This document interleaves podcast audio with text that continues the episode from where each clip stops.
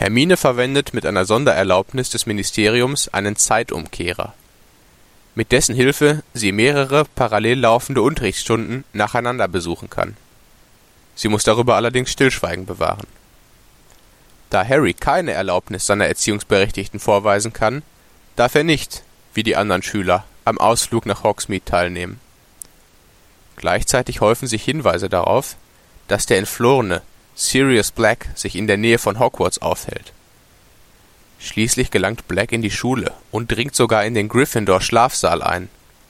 Hagrid stellt in seiner ersten Unterrichtsstunde als neuer Lehrer Hippogreife vor. Der Hippogreif Seidenschnabel attackiert dabei Draco Malfoy, woraufhin Dracos Vater Lucius dafür sorgt, dass Seidenschnabel vom Ministerium zum Tode verurteilt wird. Harry stürzt während eines Quidditch-Spiels aus großer Höhe ab, als Dementoren über dem Spielfeld auftauchen und er wieder das Bewusstsein verliert. Sein Besen wird vom Wind in die peitschende Weide getrieben und zerstört.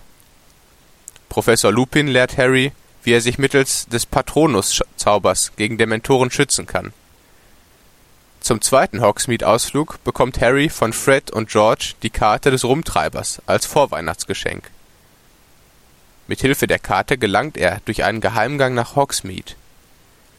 In den drei Besen belauscht er ein Gespräch und erfährt, dass Sirius Black sein Pate ist und seine Eltern an Voldemort verraten haben soll.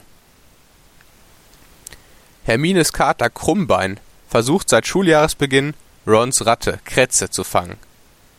Als Halbkniesel spürt Krummbein, dass Kretze eigentlich ein Mensch ist, der sich als Animagus in eine Ratte verwandelt hat. Peter Pettigrew, genannt Wurmschwanz. Pettigrew, ein früherer Freund von Harrys Eltern, ist der wahre Verräter, der Harrys Eltern an Voldemort ausgeliefert hat.